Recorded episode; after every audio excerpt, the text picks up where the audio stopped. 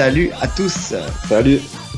Bon, bienvenue sur le podcast Tatami Connexion, votre podcast préféré après les autres. Nous sommes sur le format Actu, troisième podcast de la semaine. Le format Restons connectés, c'est l'épisode 18. Je suis Jarod, il est Rolly, et on est là pour traiter de l'actualité de la semaine. Pas mal? Pas On mal. commence? On commence, On commence. c'est parti. Allez, euh, première actualité, Jack Paul va être de retour dans le ring. Euh, donc ça va se passer le 15 décembre prochain. Pour l'instant, l'adversaire n'est pas encore déterminé, mais il y a deux noms qui sortent un petit peu du chapeau. Le premier, c'est Jorge Masvidal, donc euh, qui euh, qui pourrait faire un combat de boxe contre lui, ce qui n'est pas déconnant. Et le deuxième, c'est Ned Diaz pour une revanche, revanche que seul lui appelle du pied pour l'instant. Enfin, en tout cas, on ne sait pas si c'est officiel ou pas. Mais Qui Diaz? C'est Diaz, Diaz, qui veut la revanche bien sûr. Bah, c'est lui qui a, qui a- qui a posté sur X euh, justement euh, une affiche du combat revanche avec euh, sa promotion et la promotion de, de Jack Paul. Donc, donc voilà, c'est un peu les, les deux noms qui ressortent. Masvidal, pas déconnant. Enfin, et qui est déjà de base. Tu préfères une revanche Diaz ou tu préfères Je préfère Masvidal. Non, je préfère Masvidal, clairement. Moi aussi. Masvidal, euh, plus frais, même s'il s'est retiré, mais sur la fin de, la carrière des deux, il restait plus frais. De toute façon, on l'a vu quand ils se sont affrontés. hein. Je le trouve plus percutant debout, donc euh, ça a plus de sens pour moi. Diaz, on a vu, euh, je pense que s'il y a un remake, ça serait la même chose. ça sera le même combat. Il va rien apporter de plus. Euh, il a déjà fait son, son, son show. Le, la, enfin, ce que je voudrais voir pour eux, c'est la revanche qu'ils devaient faire en MMA. Ça, oui, ça a du sens. Maintenant, si c'est pour refaire une énième, une énième bagarre générale pendant la pesée ou euh, pendant le face-à-face, pour refaire euh, une énième guillotine, pour ce qui refaire une, passer, énième plus. provocation. Ouais, Ça va non, être exactement la même manière de vendre le combat, ça va être les mêmes jets de bouteilles, ça va être tout pareil. Ouais. Alors que pour Masvidal, effectivement, ouais, je suis d'accord. Euh, faut rappeler que Masvidal, il avait commencé sa carrière avec euh, avec des combats de des combats de rue entre guillemets. Enfin, tu sais, les combats de Kimbo Slice et tout Mhm. ça. C'est euh, donc euh, c'est là où il a où il a montré euh, sa qualité de, de combattant parce qu'il était invaincu dans ces combats-là. Ah, et c'est ça qui l'a fait signer à l'UFC. D'ailleurs, c'est sa notoriété euh, au travers de ces combats. On sait qu'il boxe très bien en anglaise, on sait que, que voilà, c'est un, dur au mal, dur à mettre KO, même si effectivement il avait pris ce fameux gauche-droite contre, contre euh, Kamaru Usman. Ousmane, ouais. Mais, euh, mais c'est la seule fois où il est tombé KO dans sa carrière. Euh, on sait que Jack Paul progresse, on sait que Jack Paul a la foudre dans les poings, qu'il est capable de mettre KO, euh, bah, à part en fait euh, visiblement, à part Diaz et, et Fury. Il avait mis KO tout le monde. Mhm. Donc, est-ce qu'il sera en capacité de mettre KO Diaz? C'est une question qu'on pourrait se poser justement avec ce combat-là. Euh, Il avait mis Masvidal, KO Anderson Silva? Non, ah, bien joué. Non, Non, il l'a mis knockdown. Ouais. Il l'a mis knockdown, mais il l'a pas, il l'a pas mis KO, effectivement. Euh, donc ouais, non, c'est intéressant de voir, euh, de, de voir ce combat-là. Alors, il reste bien sûr dans le cadre des, des combats qu'il organise avec des anciens de l'UFC, avec euh, voilà des. Intéressant, c'est un grand mot. Intéressant pour ceux qui aiment ce type de, de, de combat-là. Moi, perso, ça m'intéresse pas plus que ça. Oui, alors, oui, alors attends, euh, ça m'intéressait pas plus que ça. Maintenant, l'évolution euh, technique et le, le, le sérieux et la rigueur de, de Jake Paul dans, dans ses entraînements et dans l'évolution de sa boxe fait que, effectivement, le voir, moi, le voir en anglaise pure avec des combattants d'anglaise d'un gros niveau, ça m'intéresse pas parce que, parce que voilà, c'est pas compétitif dans le sens où, effectivement, il sera pas au niveau. Il a commencé trop tard, euh, les mecs sont trop forts, enfin, vraiment, ils sont dans leur domaine, donc c'est compliqué. Maintenant, le voir continuer dans ces combats-là avec euh, des, des combattants effectivement de MMA qui sont sur le retour, qui veulent se faire un billet, certes euh, post-carrière pour la retraite. Bah écoute, moi pour le coup, si je commence à pas apprécier, mais euh, mais ça me dérange pas de les voir. Tu vois, il y Ah, a moi, ce côté. J'aime pas parce que bah, déjà, je suis pas un immense fan de la boxe anglaise. Ouais. Et la- les rares fois où je regarde la boxe anglaise, je veux voir du haut niveau en fait. Et quand tu regardes du haut niveau, des Canelo, des choses comme ça, tu vois qu'il y a un monde d'écart. Donc aucun intérêt euh, que je regarde Jake Paul en fait. Ouais, mais alors je suis d'accord. En fait, oui, effectivement, il y a un monde d'écart. C'est pour ça que je veux pas le voir lui en anglaise particulièrement. Si Jack Paul demain me dit qu'il va affronter Canelo, il y a effectivement, tu le dis, il y a aucun intérêt. Là, c'est plutôt, euh, pour le coup, on est vraiment dans le spectacle. Mais dans le spectacle, euh, dans, dans, le spectacle divertissement, tu vois, où je me dis, voilà, c'est l'occasion de voir un combattant que j'ai l'habitude de voir d'habitude à l'UFC. Euh, ça me fait plaisir de revoir sa tête sur, sur un événement. Enfin, tu vois ce que je veux dire? Le combat avec Diaz, effectivement, s'ils en font un deuxième, ça rajoutera pas grand-chose. Mais, euh, mais en soi, euh, il était divertissant. Tu l'as dit toi-même quand on en a fait le mhm. débrief. Franchement, il y avait des choses intéressantes dedans. Donc, euh, et là, je sais que contre un Masvidal, il y aura aussi des choses intéressantes. Ah, mais tu vois, je l'ai regardé pour qu'on fasse le débrief. Oui. Si on n'avait pas le débrief à faire, je l'aurais jamais regardé. Moi, moi, je l'aurais regardé, je pense. Je l'aurais regardé juste par curiosité pour voir pour voir, euh, ouais, pour voir en fait, euh, je sais pas, ce spectacle-là. C'est vraiment un spectacle. En fait, je le mets à part. Pour moi, c'est ni du MMA, c'est ni de la boxe anglaise. Enfin, c'est de la boxe anglaise, mais je veux dire, c'est pas de la boxe anglaise comme j'aime à regarder. Effectivement, moi, quand je regarde un combat, je regarde essentiellement le main event d'une carte. Enfin, tu vois, je vais pas me faire toute la carte parce que ça m'intéresse pas. Même si je suis persuadé que, comme dans le MMA, tu sais, les, les, les cartes préliminaires ou même les cartes principales, les premiers combats peuvent être souvent plus intéressants mmh que le main event. Mais effectivement, ce que je regarde, c'est la star de la boxe qui va combattre à ce moment-là. Tu vois, ou euh, le, challenge quand euh, euh, tu vois, tu as deux, deux mecs invaincus qui vont s'affronter, comme on le fait pour le MMA en vrai aussi, enfin pour la plupart des, pour, pour beaucoup de gens. Mais pour moi, c'est un spectacle tout autre, comme le bare knuckle, tu vois, c'est un spectacle aussi tout autre, tu vois, que je vais pouvoir peut-être regarder de temps en temps s'il y a un nom qui m'intéresse, tu vois. Euh, je regarderai pas tous les événements, mais, mais ça peut m'intéresser s'il y a tel nom qui va combattre. Tu vois, où je me dis, tiens, qu'est-ce que ça donne dans cette discipline? Là, Masvidal, qu'est-ce que ça donne contre Jack Paul en boxe anglaise? Comme pour, euh, comme pour euh, justement, euh, on a parlé de talent Anderson Silva, qu'est-ce que ça donne en boxe anglaise? On sait qu'il a, qu'il a une bonne boxe, qu'il a, que son MMA a été dicté mhm. par sa boxe, tu vois, même s'il avait euh, son, ses compétences au sol qui étaient extraordinaires, mais c'était en grande partie son coup d'œil, ses KO qui, qui ont marqué sa, sa carrière dans le, dans le MMA tu te dis, tiens, il fait sa transition en boxe anglaise, qu'est-ce que ça donne? Masvidal, c'est un peu la même chose. On sait que c'est essentiellement son anglaise, et après, il y a sa défense de lutte et tout ça, mais c'est pas un gros kicker. C'est euh, quelqu'un qui, qui boxait plus en anglaise qu'en kickboxing, entre guillemets, dans, dans, dans sa carrière MMA. Est-ce que ça, ça se transpose bien dans la boxe? Et quitte à le voir dans la boxe, je préfère le voir contre Jack Paul, par exemple, que contre, contre un, un, boxeur, euh, tu ah sais, euh, renommé. Il n'y a pas d'intérêt. Donc, pour moi, il y a, y a, quand même cet intérêt-là à regarder, euh, à regarder ce combat. Ouais. Non, moi, franchement, je ne suis, pas, emballé. Bah, après, je le regarderai pour notre débrief, mais. non, tu dis en ça. Vrai, en vrai, si je le regarde, la seule raison pour laquelle je le regarderais, ce serait pour, que, pour voir Jake Paul se faire casser la gueule. En fait, j'attends que ça. Et je pense que tous les fans de MMA attendent ça.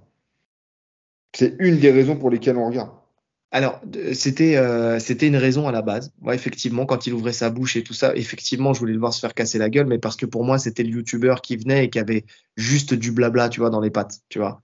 Aujourd'hui, le sérieux qui, qui, qui donne dans ce sport-là, le fait qu'il s'entraîne comme un sportif de vraiment comme un boxeur euh, professionnel, tu vois, fait que aujourd'hui quand même j'ai un peu changé, euh, j'ai un peu euh, voilà changé mon fusil d'épaule. je vraiment lui par rapport à son frère, on en parlera juste après. Tu vois, je, je, je, mets plus de respect à ses combats que à Logan Paul. Tu vois, c'est pas difficile. Oui, oui, mais tu vois, c'est deux, deux, deux carrières qui se veulent parallèles et qui finalement sont complètement divergentes. Tu vois. Donc j'ai un peu moins ce truc euh, de, de, de, vouloir voir Jack Paul euh, se faire casser la gueule, d'autant plus que, euh, que Jack Paul, en fait, derrière. Alors, est-ce que c'est de la com ou est-ce que c'est pas de la com? Est-ce que c'est pour faire chier l'UFC et Dana White ou pas? Mais il a quand même des mots très fréquents justement sur la condition des, des, des, combattants en MMA et notamment de leur salaire. C'est comme s'il était, euh, il était animé par cette, euh, cette euh, mission, tu vois, d'améliorer les conditions des combattants MMA. Donc, ce qui prouve le respect qu'il a envers eux. Donc, finalement, effectivement, ils vont sans combat. Donc, il va leur cracher dessus. Donc, il va dire à la boxe, bah, le MMA, donc ceci, cela. Mais au final, tu surtout qu'il est signé au PFL, donc il a tout intérêt à cracher sur l'UFC. Oui, mais ça, c'était déjà bien avant le PFL. Ouais, mais tu vois, il a passé un deal pour ses boissons euh, avec Dana White, ça l'a pas empêché de. Tu vois, si tu es vraiment contre le, le, mec, tu passes pas un deal avec lui. Non, c'est pour ça que je te dis, est-ce que c'est de la com, est-ce que c'est pour se faire voir et tout ça? Je pense que mais c'est pour faire chier, faire parler de lui. Ouais, Mais il n'empêche, ça fait quand même évoluer les, les, consciences. Pas la cause encore, parce que les salaires, ils sont pas, ils sont pas là. Mais mine de rien, ça fait évoluer les consciences. Donc, euh, donc pourquoi pas? Maintenant, euh, c'est vrai que là, donc, il annonce son retour en boxe anglaise. Euh, il parlait de combattre, justement, il a signé avec le PFL de combattre en MMA. On attend encore ce premier combat. tu vois, dans les, bah oui, dans les noms qui étaient, qui étaient cités par Doumbé, il y avait euh, Jack Paul, tu vois. Enfin, attends, il y avait Jack Paul dans les noms? Attends, je m'en souviens plus. Non. Il y avait, non, il y avait pas. Par contre, il y, a, il y, avait des gens qui parlaient de, de Jack Paul contre, contre lui en MMA, effectivement. Non, non c'est d'autres personnes qui parlaient de ça. Bon, pour moi, c'est pas intéressant parce que parce que parce que Doumbé, je pense qu'il est il est à milieu de, de Jack Paul. Mais mais en tout cas, le voir contre Diaz en MMA, ça m'intéressait pour le coup. En revanche, tu vois, comme ça, pareil pour, euh, pour un combat entertainment qui, en plus, avait cet avantage-là d'avoir cette revanche et tout. Là, ça m'intéressait. J'aimerais bien le voir, effectivement, vu qu'il vient de la lutte à la base, voir comment il, arrive à mixer et l'anglaise qu'il a travaillé, plus sa lutte, pour voir ce que ça donne, euh, justement, dans une cage. Ouais, et puis de toute façon, c'est toujours le sens inverse, donc ça serait bien de, de, de, voir autre chose, de voir les mecs de la boxe anglaise, parce que je le considère comme un mec de la boxe anglaise maintenant, mmh. aller dans le MMA. Ouais. Ouais, je suis d'accord. Je suis d'accord. Donc, euh, donc ouais, mais ça va pas être là. Ça va pas être encore là parce que visiblement, il a plus d'argent à faire encore avec, euh, avec la boxe. Il a encore des choses à faire tant que de toute façon, il sera pas vaincu par autre chose qu'un combattant de boxe anglaise. Je pense qu'il durera dans, il va continuer comme ça, bien sûr. Et puis, vu ce qu'il rapporte, il trouvera toujours des adversaires pour l'affronter. C'est vrai, c'est vrai. Donc, euh, donc euh, ouais, effectivement, on verra et on verra donc ce qui sortira, qui de Diaz ou de Masvidal sera sélectionné pour ce fameux 15 décembre. Suite au prochain épisode, on en reparlera. On va rester avec la famille Paul, euh, mais cette fois-ci avec Logan, on en parlait. Donc là, on avait le côté professionnel euh, avec euh, Jack Paul, on a le côté pff, grosse farce avec Logan Paul, qui a affronté donc c'était le week-end dernier. Oui, c'était le week-end dernier Dylan Dennis. Ah, le fameux, le fameux Dylan Dennis, le bad boy du jiu-jitsu brésilien, le l'enfant, l'enfant terrible de, de Marcelo Garcia. Je sais même pas si on peut dire bad boy. C'est un petit relou quoi. C'est le casse-couille. Ouais, ouais la, la, la, pauvre merde. Ouais, ouais. franchement, non mais c'est c'était dur à regarder on s'en fout, on n'est pas monétisé, on peut le dire, tu vois. Non, non, franchement, c'est, alors pour refaire le, le pédigré de Dylan Dennis, c'est un, un, élève de Marcelo Garcia à l'origine, qui, qui était, euh, qui est vraiment très bon dans le jiu-jitsu brésilien. Alors c'était pas l'élite euh, de l'élite, mais il faisait partie des, des meilleurs combattants euh, de jiu-jitsu brésilien dans sa catégorie. Euh, qui s'est fait euh, complètement virer, lui et un autre d'ailleurs à cette époque-là, j'ai plus le nom, par Marcelo Garcia parce que parce que ça, ça collait plus avec lui et ses valeurs de toute façon. Il a senti voilà comportement de merde, que ça soit au club, que ça soit dans les compétitions, que ça soit dans tout. Il a eu le nez fin, euh, ça pouvait pas coller avec son image, surtout Marcelo Garcia qui est une institution dans notre sport, donc ça collait pas du tout. Il l'a viré. Dylan Dennis depuis s'est lancé dans le MMA. Euh, il a été euh, dans le coin et dans le dans le corner, enfin dans le coin, dans, dans la team de, de McGregor et donc il s'occupait de son sol. Et s'occupait de son sol. Euh, il y a eu un moment, il est passé aussi avec euh, les Miao, si je me trompe pas, dans une de leurs salles où il s'entraînait avec eux. Enfin, voilà, il, il gravite un petit peu euh, comme ça d'une salle à une autre. Il y a le, le, seul avec qui il est resté vraiment en lien, effectivement, c'est McGregor qui sait parfaitement s'entourer, cet homme-là. Donc, euh... il faut des gens qui soient en accord avec ses frasques, en fait, tout simplement. Donc, euh, voilà. Et, euh, et, là, donc, il s'est lancé pour ce combat en boxe anglaise pour le Common Event du X Series 10, 10, comme vous voulez, si on le dit à l'américaine ou à la française. Et ce combat était une honte sans nom, pour le coup. Vraiment une honte. Alors autant, euh, autant on a quelque chose de professionnel d'un côté, mais alors là c'est vraiment là c'est c'est déjà même dans la, dans la manière de promouvoir le combat. Ouais. C'était déjà une honte. Tu vois, il y avait moi, moi j'ai pas j'appréciais pas ce que j'ai vu. Euh, le... C'était du harcèlement, on peut le dire. Hein. Sur, euh, sur la, la meuf de Jack Paul où il faisait tout un tas de montages, etc. Enfin, c'était. Ça m'intéresse pas, ça me fait pas rire en fait. Tu vois, ça peut faire rire des gamins, mais euh, ça fait pas rire des adultes. Mais bon, écoute, la preuve que ça a marché parce qu'il y a eu un gros pay-per-view. On va en parler après. Mais en mmh. tout cas, l'avant, c'était dégueulasse. Le combat, c'était dégueulasse. Le combat, le mec, il tire la garde en plein combat. Enfin, c'est ridicule. Tu l'as vu le combat? Non, j'ai vu que des highlights. Ah non, moi je l'ai vu le combat. Je l'ai regardé ce matin. Euh, donc, euh, alors déjà, le niveau, déjà pour parler de, de Logan Paul, parce que en fait, il n'a brillé que parce que à côté c'était c'était c'était c'était catastrophique. Mais Logan Paul déjà, lui au niveau boxe, c'est pas son frère. Non, non, Logan Paul, c'est. Il est les pieds à plat, il a les mains basses, il il a, il a pas de punch, honnêtement. Et normalement, il aurait dû le mettre KO vu tout ce toute la fréquence de combat qu'il a, de, de coups qu'il a mis sur, sur Dylan Dennis, qui avait une garde pas dégueu, pour le coup, faut le reconnaître. Mais, mais en tout cas, voilà, il lui envoie tout ce qu'il peut euh, jusqu'à la disqualification de, Dylan Dennis, on en parlera tout à l'heure. Il envoie tout ce qu'il peut et honnêtement, celui qui a fait le, plus mal avec le peu de punch qu'il a, donné, c'est Dylan Dennis. Dylan Dennis, on comprend très vite qu'il n'a pas du tout préparé ce combat-là. Vraiment. Mais ça, ça se sent. C'est-à-dire que tu sens que en boxe, enfin, n'oublions pas quand même qu'il est dans le camp de, de Connor, qu'il euh, boxe, enfin qu'il fait du MMA, qu'il euh, qu'il boxe avec Connor régulièrement et, euh, et, pour le coup, je suis persuadé. Il est, encore dans le camp de Connor? Je sais pas s'il est encore, mais bon, en tout cas, il l'a il, été. Euh, je sais pas parce qu'il y a, il y a Cavana là qui a, qui, a, qui a, fait un, qui a fait un message comme quoi, je sais plus sur quoi, si c'est sur Twitter ou pas, comme quoi il l'appelle à revenir au SBG pour relancer sa carrière MMA, tu vois. Donc, euh, donc, euh, je pense qu'il est plus au SBG euh, pour l'instant. Ou alors, Peut-être que c'est juste qu'il s'entraîne pas avec euh, mm. OSBG particulièrement, je veux dire dans les cours euh, dans les cours MMA. Mais tu sens quand même que sa garde elle est hermétique, que quand il envoie ses frappes, c'est propre, que ça, ses déplacements sont plus propres que ceux de, de, de, Logan Paul. Enfin, sa boxe sur le papier peut être plus belle que celle de Logan Paul. Tu vois. Maintenant, euh, il est complètement pris par ses démons, c'est-à-dire qu'il il part dans c'est des frappes qui sont qui ne sont pas dans la retenue. Tu vois, c'est-à-dire qu'il envoie tout, il envoie des grands crochets larges. Tu sens qu'il est pris par la colère, tu sais, au fur et à mesure, l'agacement et la colère. Et donc il envoie des frappes qui sont téléphonées, euh, qui sont facilement esquivées par par Logan Paul. Mais quand il est dans un système de contre où il prend les frappes et qu'il y va, il touche et il touche dur euh, Logan Paul, qui euh, vraiment est marqué euh, marqué sur quelques frappes. Tu vois, donc euh, donc il avait la potentiellement il pouvait euh, il pouvait euh, remporter ce combat hein. proprement s'il l'avait préparé c'est sûr. Ça a été dit comme quoi il a été vu en boîte de nuit la veille euh, la veille du combat. Enfin tu sens que le mec de toute façon il n'a pas la rigueur ni le mental. Il a trop de démons ce mec là pour faire un camp propre et tu vois et s'entraîner proprement.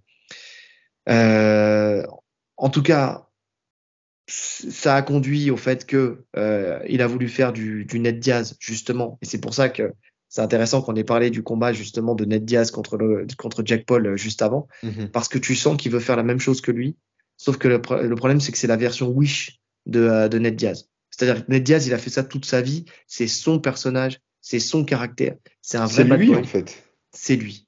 Tu vois, quand il prend une guillotine à Jack Paul et que Jack Paul dit qu'il était, euh, qu'elle était bien verrouillée, tu vois, c'est quelque chose de propre. Quand il harangue la foule, c'est quelque chose qu'il fait, c'est sa manière de faire, c'est son sa manière de combattre.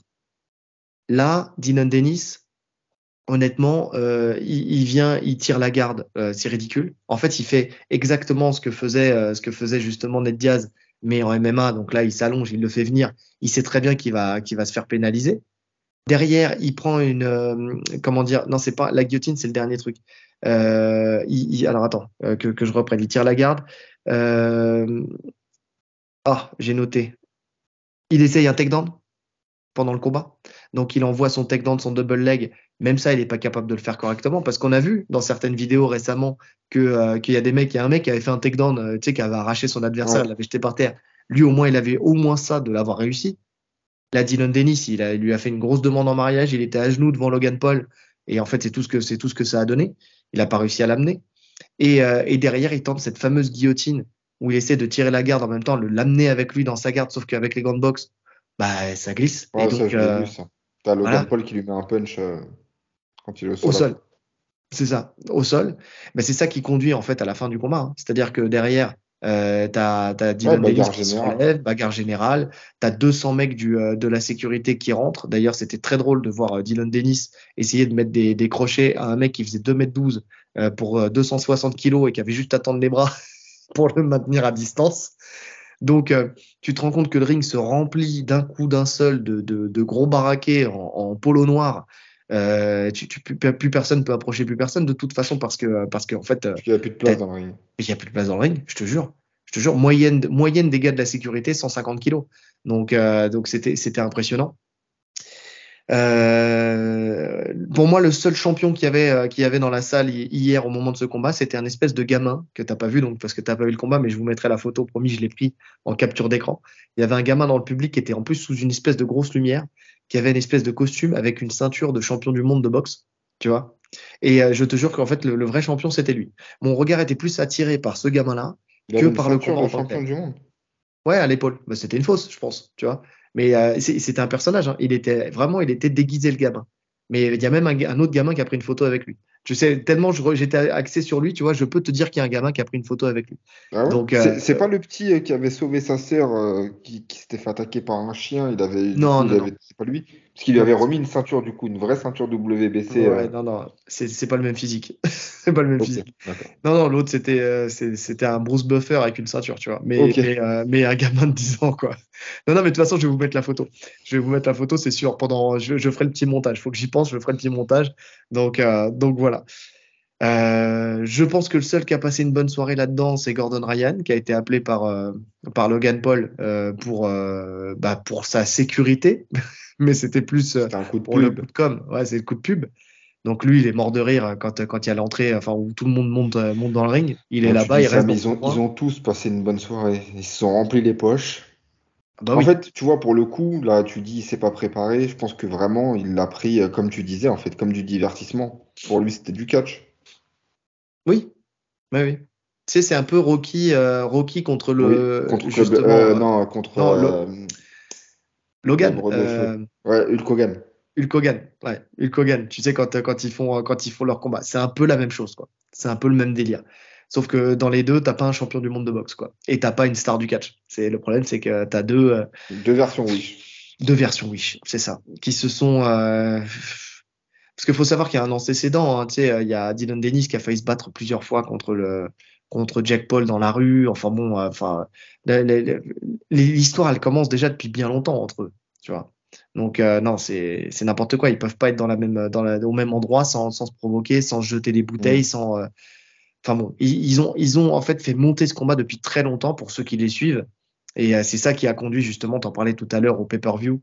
Donc c'est c'est triste. Pour moi, c'est triste, hein. Mais c'est le meilleur pay-per-view de l'année en boxe avec 1,3 million. C'est énorme. Euh, pour mettre ça en lumière, euh, euh, Garcia Davis, ça fait 1,2 million. Et surtout, Charlot contre Canelo, ça fait 650 à 700 000 pay-per-view. C'est voilà, c'est le double. Ils ont fait le double, quoi. C'est triste. C'est C'est énorme. triste. 1 300 000, c'est énorme. Ça fait partie des plus gros pay-per-view, mais même de tous les temps, en fait. Dans le top 10 au moins, je pense. Oui, oui, oui, sûrement, ouais, sûrement, sûrement. Et moi, ce, qui, ce que je trouve bizarre, alors je je sais pas pour toi, mais euh, ça a vraiment, pour moi, je pense que ça a vraiment touché le public euh, uniquement américain, là. Parce que ce combat, il est passé complètement sous les radars en France. Contrairement à même Diaz, euh, Paul, on en parlait plus que celui-là. Celui-là, franchement, si, euh, si tu calcules, si, si t'es pas sur Internet, t'en- t'en entends pas parler, quoi. Alors ouais, mais ça s'explique. Ça s'explique parce que Jack Paul a ça euh, pour lui, c'est qu'il va chercher des stars de l'UFC qui sont connus en France. Tu vois, euh, Ned Diaz, il est connu en France. Ouais, Anderson ouais. Silva, il est connu en France. Qui connaît Dylan Dennis si t'es pas dans le milieu? Si t'es pas du jiu-jitsu brésilien, si il a combattu au Bellator et encore ça fait très longtemps qu'il a pas Mhm. combattu. Enfin, personne le connaît. Et Logan Paul est tout en France, en France, hein, euh, n'est pas une star. Comme Jack Paul à la base, c'est pas une star non plus. C'est des gens qui sont connus, c'est des youtubeurs américains qui sont connus sur le sol américain. Jack Paul, honnêtement, j'en avais pas vraiment entendu parler euh, non avant qu'il fasse ses combats de boxe anglaise. Logan Paul plus parce que c'est lui pour le coup un des plus gros youtubeurs euh, mondiaux. Je connaissais Mais pas. euh, J'avais, en fait, j'avais vu des vidéos de lui, mais sans, sans le connaître. J'avais vu des trucs défiler, mais je, je connaissais pas le, le mec, quoi. bah t'as t'as Mister V qui a fait des vidéos avec lui. Donc, euh, donc ça, bon, ça aide. Et puis surtout, il avait fait son bad buzz quand il était parti dans le, la forêt des suicidaires, euh, tu sais, au Japon. Il avait filmé des gens qui s'étaient pendus. Euh, Ah tu ouais, vois, c'est ouais, ça. ouais, C'est ça qui l'avait fait connaître. Enfin, qu'il avait fait connaître par ce bad buzz, surtout. Donc, euh, donc c'est ça. Mais euh, c'est vrai que depuis, euh, depuis, effectivement, il y a eu ce bad buzz. Et puis derrière, après, nous, en France, euh, enfin, à part peut-être des gens plus jeunes que nous, c'est peut-être qu'on est aussi peut-être trop vieux. hein. Je vous rappelle que j'ai plein de cheveux blancs. Mais, euh, mais ouais, Et moi, effectivement. j'en ai euh, plus. Comme ça, t'as pas de problème. Mais t'as pas trop de poils blancs dans la barbe. Moi, j'en ai pas. va. Ouais. Moi, ça pousse, hein. putain, et ça se voit bien. Donc, euh, donc ouais, un jour, je ressemblerai, je, je ressemblerai à Gordon Ryan, mais sans la teinture. Donc, euh, donc, et- Ah, putain, Ah, il faut toujours que tu me tacles. hein. Euh, D'ailleurs, euh, qu'est-ce qu'il en pense, Mohamed Ali, euh, de, de ce qui s'est passé là en anglais ce week-end? Honteux, il a dit. Honteux, regarde, Honteux. gueule. Donc, euh, donc ouais, donc effectivement, effectivement, ouais, c'est triste, c'est triste pour moi. Ouais, Est-ce qu'on a suite à ça, Dylan Dennis, il fait un appel à Dana White sur Twitter Mm. pour lui dire euh, qu'il veut combattre à l'UFC, que c'est son but et que euh, il vient de prouver qu'il pouvait vendre n'importe quel combat. Et ce qui me fait peur, c'est que euh, connaissant le côté business de Dana White, ça m'étonnerait pas qu'il l'appelle. non, je crois pas. Je sais pas. Franchement, Le truc, c'est que je me dis que c'est même pas lui qui a vendu le combat en fait.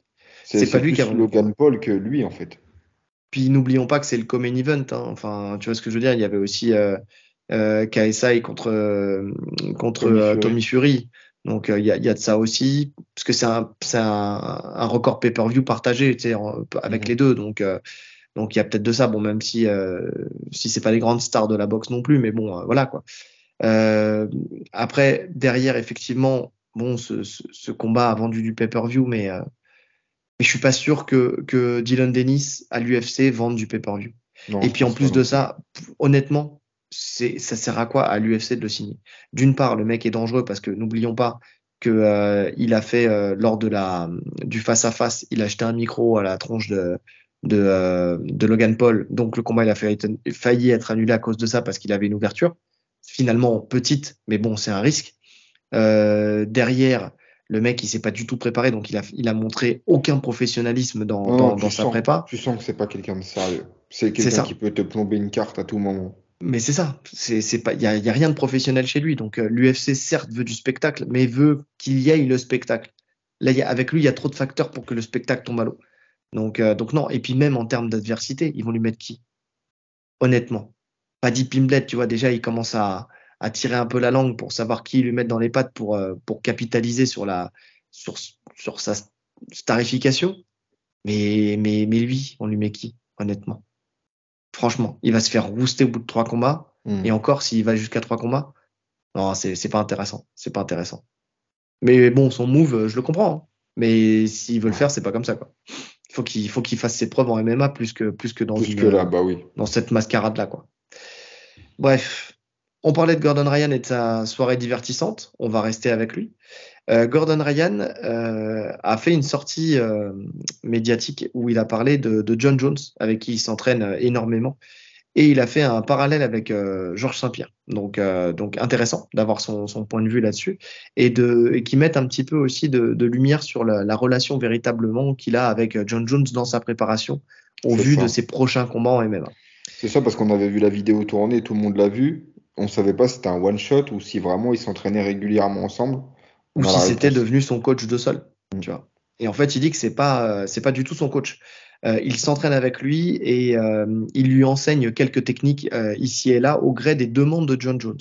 En fait, Gordon tourne avec lui pour qu'il sente en fait ce que c'est que de tourner avec un des meilleurs grappleurs mondial.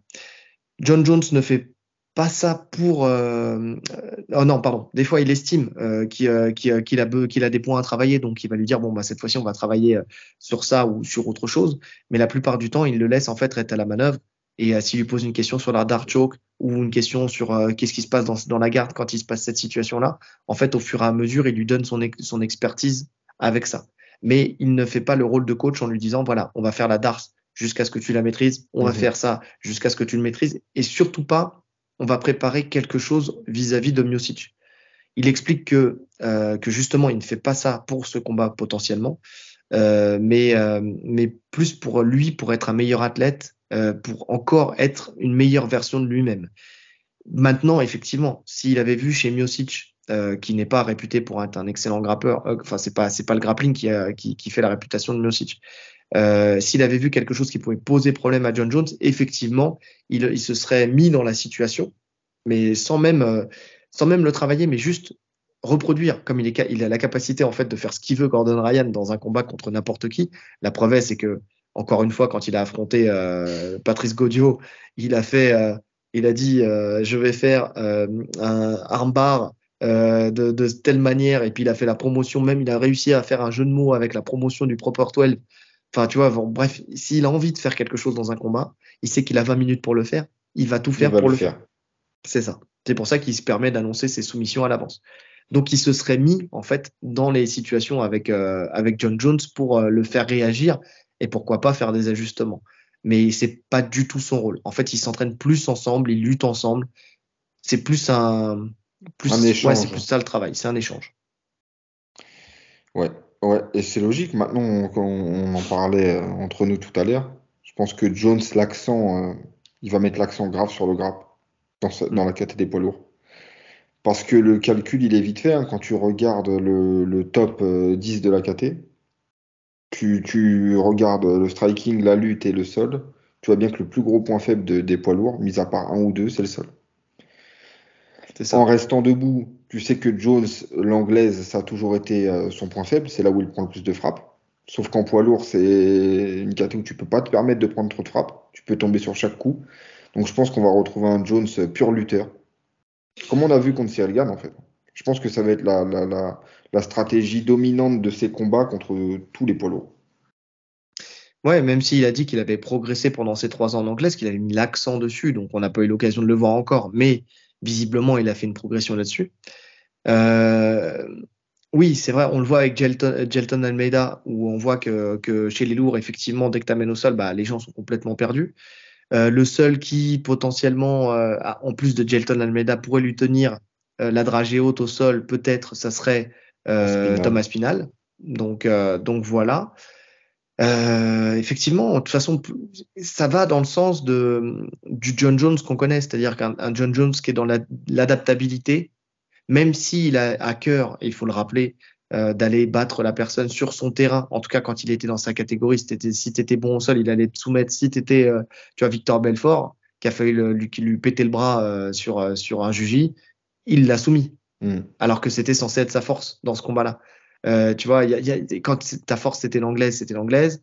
Enfin, la, boxe c'était la boxe plutôt. Et que tu vois un Daniel Cormier, pareil, que sa force c'est la lutte et il a eu à cœur d'être le premier à l'amener au sol. Donc, euh, donc oui, c'est c'est un peu le c'est un peu le, la marque de fabrique de John Jones de s'adapter. Je suis pas je suis pas sûr qu'il soit dans cet état d'esprit encore. Je pense que là, là, c'est euh, la, ouais, c'est la victoire. Oui, là, c'est la victoire. Mais justement, mais quand je dis, il peut s'adapter à tous les profils.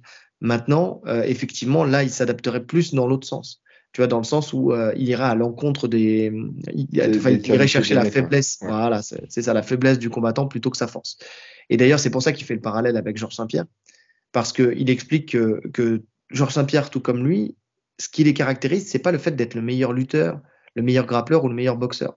Ce qui les caractérise, c'est le fait d'être les meilleurs dans la transition et dans, le, dans la jonction de toutes ces disciplines pour être un meilleur combattant et un meilleur euh, euh, pratiquant d'arts martiaux mixtes. Et euh, c'est ce qui fait qu'aujourd'hui, euh, ils font partie des, des meilleurs dans, dans, la discipline et qui font toujours la différence avec leurs adversaires. C'est grâce à ça. C'est grâce au fait d'avoir de, de, su euh, euh, mixer toutes ces disciplines et les adapter aux personnes, aux personnes, aux adversaires qui sont en face. Donc, euh, donc voilà, c'est l'analyse, l'analyse de Gordon Ryan. C'est toi aussi qui me disais qu'il expliquait que, et puis on le sait aussi par d'autres témoignages, mais que John Jones était une véritable éponge. Ouais. Ouais, il disait que euh, il lui montrait par exemple cinq, cinq techniques. Sur les cinq techniques, il peut en sélectionner deux. Tu vois, s'il fait, il fait comme il veut, il va dire j'en prends deux. Et les deux, c'est comme s'il les mettait direct dans son jeu. Ouais. C'est comme si c'était enregistré, ça y est. Si ça lui correspond, ça rentre dans son jeu direct. Mais t'imagines, t'imagines, John Jones qui, euh, qui arrive à, à copier, euh, entre guillemets, c'est un peu comme un Kakashi, tu sais, le ninja copieur. Il copie les skills de, euh, de Gordon Ryan au sol, il rajoute ça dans son escarcelle, qui est déjà bien chargé. Ah là, moi, je veux pas le voir prendre sa retraite tout de suite. Hein. J'espère, j'espère en tout cas, ce qu'on peut, ce qu'on peut constater, c'est qu'il a toujours soif d'apprendre, malgré les années, malgré le fait qu'il soit aux portes de la retraite, hein, parce qu'on parlait de sa retraite euh, après le combat contre Stipe, même si euh, maintenant ça a l'air d'être repoussé. Mais euh, voilà, il continue d'apprendre, quoi. Oui, il continue d'apprendre, mais parce que c'est un passionné. En fait, tu regardes à chaque fois, quand on le, dit, on le répète, quand les mecs sont passionnés par leur sport, c'est le cas pour Volkanovski, c'est le cas pour lui, c'est le cas pour d'autres. En fait, les mecs apprendront toujours et s'entraîneront toujours. C'est-à-dire que même pendant trois ans, où justement il a été en stand-by, il s'est entraîné pendant ces trois ans. Mhm. Euh, là, Volkanovski, effectivement, il prend un short notice, mais le mec s'entraîne tout le temps, tout le temps, tout le temps, tout le temps. Et il a un cœur de progresser. toute l'année. C'est ça. Donc, donc euh, euh, c'est intéressant ces personnes-là, parce que tu sais que bien qu'il y ait des années, alors effectivement la forme physique peut baisser, mais mais tu sens qu'ils seront toujours prêts, toujours prêts à, à... et c'est pour ça d'ailleurs qu'ils règnent en maître sur leur catégorie que ça soit John Jones à son époque ou Volkanovski aujourd'hui, et John Jones par extension dans, des là avec. Euh, c'est des champions hors du commun parce que tu sens que, en plus du don, parce qu'ils ont un don, oui. c'est des bosseurs. Et c'est ce qui pêche normalement. Quand t'es doué, t'es feignant. Mais quand t'es doué et qu'en plus t'es un bosseur, alors là, c'est là, là, tu deviens le champion ultime en fait. Ouais, ouais, c'est clair, c'est clair. Donc, euh, donc c'est vraiment, vraiment très intéressant j'ai hâte. Tu sais que plus plus il y a les sorties de Gordon Ryan sur ce sujet-là, et plus j'ai hâte de le voir contre Stipe Miocic. Et j'espère qu'il nous gratifiera de son sol. Euh, bon, pour le coup, euh, contre, il l'a fait contre contre Cyril Gann, tu vois. Mais euh, bon, ça a été ça a été très vite. Là, j'espère qu'il y aura un peu plus d'adversité. Mais si je le vois, si on le voit faire faire des dingueries au sol, tu sais, des contrôles, des phases. C'est surtout c'est des phases de contrôle à la Gordon Ryan. des choses comme ça. C'est ça. Mais, mais, mais ne serait-ce que tu sais, ce côté étouffant, il amène l'adversaire au sol et derrière, il le contrôle à la perfection. Parce que c'est ça la grosse force de Gordon Ryan, c'est qu'il t'étouffe. Tu sais, il n'y a rien qui est laissé au hasard. Là, je regardais ce matin le, son combat, justement, j'avais pas eu l'occasion de le voir encore, à part des, des petites bribes, mais là, je l'ai vu en entier euh, contre Patrice Gaudio. il te fait euh, taper, ne serait-ce qu'en pression, il peut te faire taper. Mais, mais clairement, mais il l'a déjà fait d'ailleurs, mhm. mais euh, avec son smoother, tu sais, où il vient, il vient étouffer l'adversaire. Mais c'est surtout que, tu sais, moi, à chaque fois que je regarde ces combats, je me dis, il pourrait finir dès les, trois premières minutes. Vraiment, tellement il contrôle son adversaire. Maintenant, ce qu'il fait durer dans le combat, c'est c'est l'objectif qui se fixe. Mais quand tu regardes ce qu'il met en place pour atteindre cet objectif, parce qu'en face, les mecs passent pour des débutants parce que euh, parce que en fait ils, ils, peuvent rien faire. Et c'est ni des débutants ni des mecs qui peuvent rien faire qui n'ont pas les armes pour, euh, pour le contrer. C'est juste qu'il annihile toutes ces armes-là. Et j'ai hâte de voir si un John Jones arrive à même la moitié de ce qu'il fait Gordon Ryan, tu vois. Mais il arrive à mettre en place tous ces contrôles. Tu le sais, quand il vient choper le bras de tête, quand il vient faire ses passages de garde, quand il vient. Mais, mais c'est magnifique. C'est magnifique. Ces prises de dos. Rien n'est laissé au hasard. Tu vois tout, est, tout est parfait. C'est ça. Donc, euh, donc j'attends la suite avec impatience. Ouais, d'ailleurs, il y a Marken qui a envoyé un petit message à Gordon Ryan. Suite à ses déclarations euh, sur les contrôles antidopage, où il était content que l'UFC arrête les contrôles antidopage, Mark Hunt lui a dit Qu'est-ce que cet abruti connaît au combat? Gordon, tu devrais avoir au moins un combat avant de l'ouvrir, tête de bite. Je devrais peut-être revenir complètement dopé et t'écraser la gueule, voir si tu apprécies l'expérience. On sait que Mark Hunt a été euh, milité euh, longuement contre le dopage. C'est d'ailleurs, il était content que l'USADA arrive. D'ailleurs, il avait pris sa retraite lui par rapport à ça, hein, par rapport au combattant dopé. Je crois que c'était suite à son combat contre Brock Lesnar ou un truc comme ça.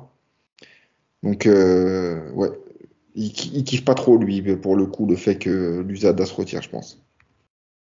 Ouais, on en parlera tout à l'heure. Bon, de toute façon, elle se retire pour autre chose. Hein. C'est pas fini le l'antidopage à l'UFC. Hein on en parlera après, mais, euh, mais oui, ouais, ouais, Bon, après, Mark Hunt, euh, ouais, il cogne très très dur. Maintenant, euh, si jamais il se fait amener au sol par, par Gordon Ryan. Ah, c'est du MMA. Hein. Ne serait-ce qu'un job. Enfin, tu vois, si, c'est pas Galvao en face. Hein. S'il prend une claque, Marquent, il va pas, il va, il va pas tracer euh, tête baissée. non, c'est si Marken te met une claque, de toute façon, Ah, il t'arrache la tête. Dodo. Après, tu sais, il peut militer contre le dopage. Le mec était tellement puissant de base, tu sais, lui, qu'il en a, il en a pas besoin. Tu sais, tous ces, tous ces Samoans, là, laisse tomber. Aïe, aïe, aïe. Ah, je suis- Bref, ne parlons pas, ne parlons pas de sujets qui fâchent. Donc, quand je dis ça, on dirait que je suis contre Marc Non, non, au contraire. Non, je disais que de sujets qui fâchent dans le sens où euh, le- le- plutôt je suis jaloux de la force qu'ils arrivent à développer. C'est plutôt ça. Mais bon. Euh, et de leur capacité à résister, résister au tatouage sur tout le corps aussi. Pas de douleur chez eux. Donc, Des guerriers, Allez. de toute façon. des guerriers. La On change de sujet et euh, qui est toujours un peu lié d'ailleurs avec John Jones. On en parlera après. Enfin, on en parlera après. On, on va en parler très vite. Marachev s'en prend au classement pound for pound et donc par extension à John Jones. Donc, euh, il a fait. euh, donc là, il a, il a été interviewé euh, durant la Fight Week euh, plusieurs fois et donc on a dû le questionner, je pense, sur ce, ce fameux classement. Et on sent qu'il l'a toujours en travers. Il l'a toujours en travers sur le fait que la dernière fois qu'il a, qu'il a affronté Volkanovski, qui était numéro 1 du classement pound for pound, et lui numéro 2, où il avait demandé que s'il gagnait ce combat, qu'il soit promu Numéro un. numéro 1 pound for pound, et que ça ne s'est pas fait. Donc, euh, on sent que euh, il a encore, euh, il a encore en lui, euh, tu sais, des résidus de, de haine de, de, de ce classement.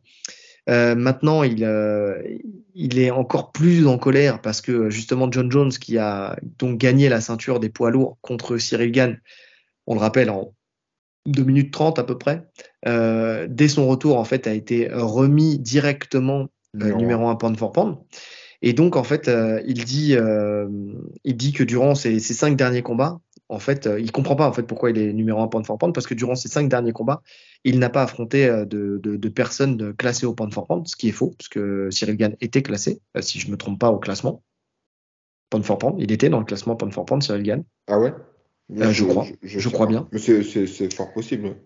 Bah, vu qu'il avait roulé sur tous les poids lourds, qu'il était numéro 1 contender, euh, ouais, si, si, je- il, était, il était placé. En plus, je crois qu'il n'était pas trop mal placé en plus dans, le- dans le classement. Alors, je j'ai pas, j'ai pas la- son, positionnement. Si vous l'avez euh, à l'instant T où ils se sont affrontés, euh, bah, n'hésitez pas à nous le mettre en commentaire. Mais euh, je l'ai plus. Mais bon, en fait, cette polémique, franchement, quand tu es Makhachev, tu parles de John Jones. Le mec, quand même, il faut pas oublier euh, que euh, il est devenu double champion, donc avec un Cyril Gann qui était euh, champion intérimaire, euh, qui euh, a, enfin non, il était plus champion intérimaire, mais il, a, il avait été champion intérimaire. Il était classé numéro un euh, contender à, ce- à ce moment-là.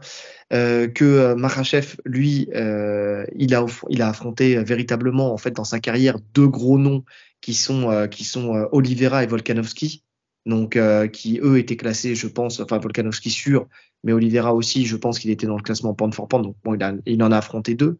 Mais euh, attention, John Jones, il faut rappeler que dans l'ordre, dans sa carrière, c'est Ryan Bader, Shogun, Rampage, euh, Machida, Rachad Evans, Victor Belfort, Shelsonen, Gustafsson, ensuite Teixeira, Daniel Cormier.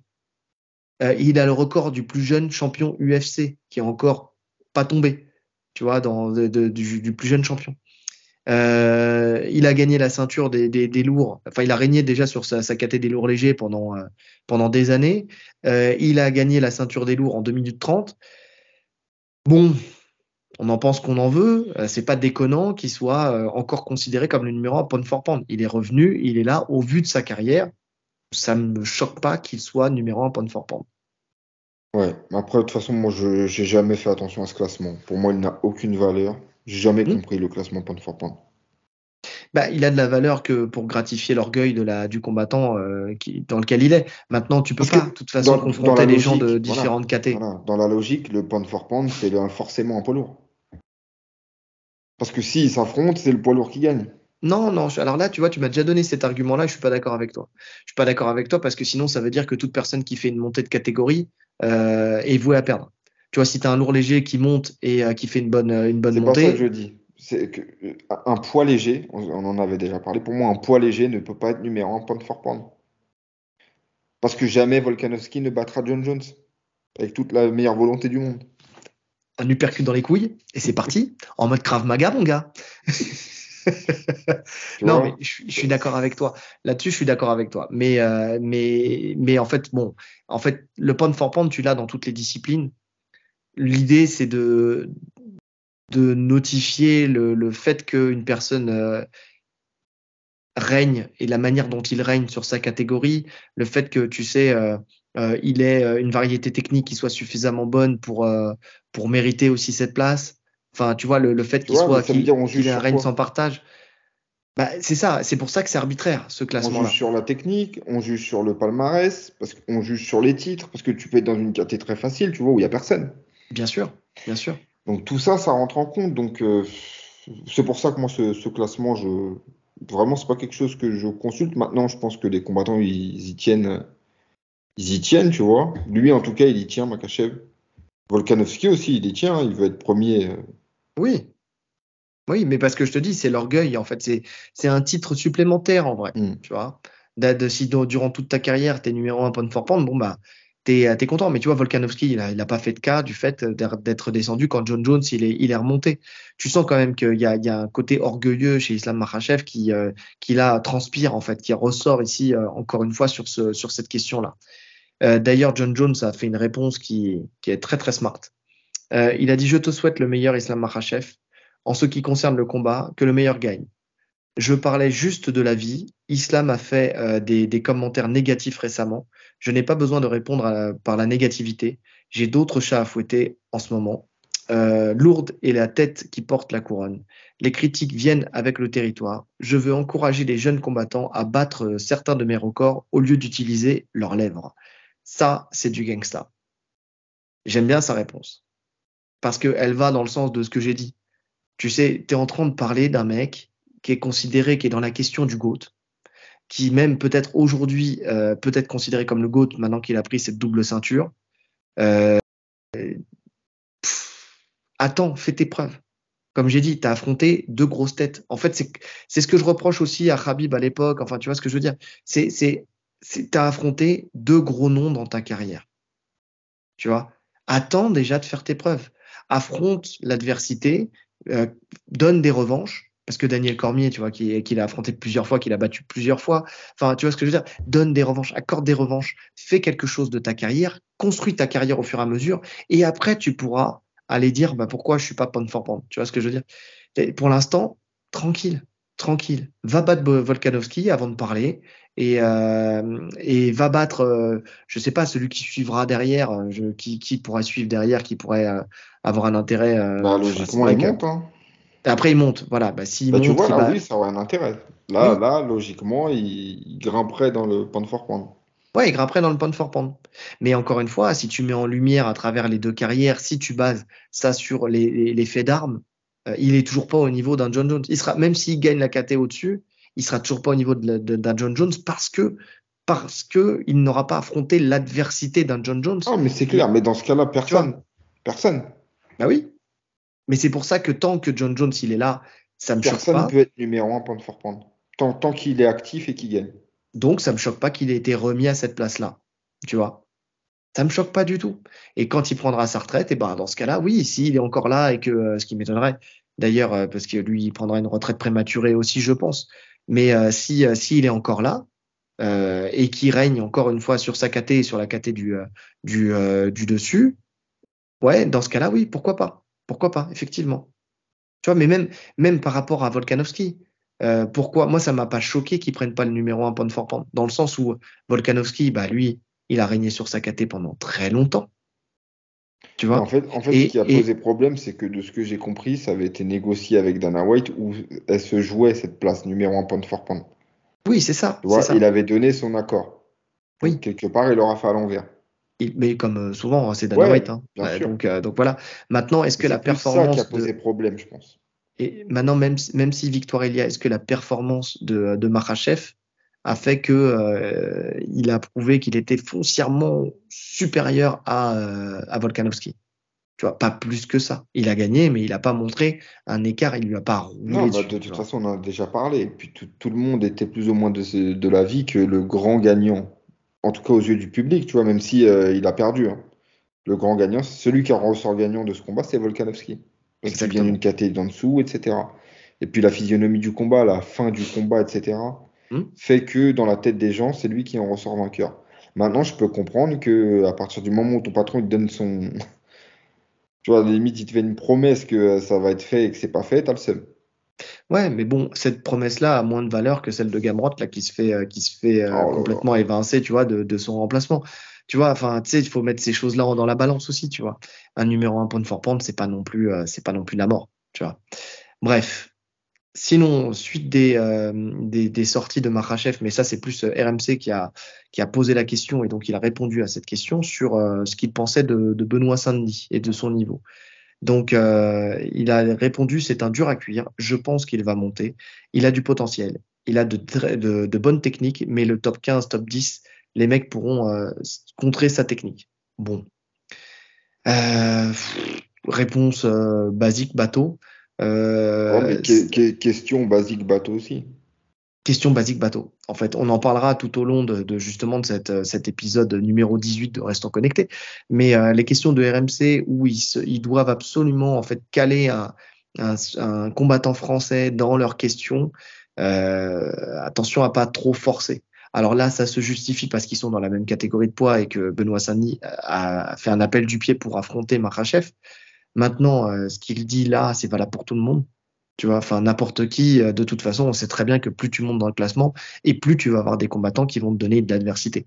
Donc, euh, donc l'un dans l'autre, euh, c'est, c'est, y a, y a rien de, y a rien de spécial. On en parle parce que voilà, il a fait cette sortie parce que ça parle de BSD. Mm. Mais, euh, mais bon, c'est, c'est pas parce que il nous dit ça, il a commencé par dire c'est un dur à cuire. Effectivement, il a des techniques qui, euh, qui peuvent être contrées dans le top 10, top 10, top 15, mais il a un mental qui peut permettre de, de surclasser n'importe qui aussi, tu vois. Donc, euh, donc euh, attendons de voir, mais, euh, mais bon, réponse bateau. Ouais, mais bon, il n'y avait pas grand-chose à dire de plus. Non, mais je l'ai, mis parce que en fait, ça fait écho à ce que ce qu'on va dire encore après. Tu vois, sur justement les questions RMC Ouais. bah, qui sont qui sont euh, présentes en fait tout au long de cette fight week. Euh, autre sujet, tu en parlais tout à l'heure, Gordon Ryan avec euh, Mark Hunt, le remplaçant de l'USADA à l'UFC.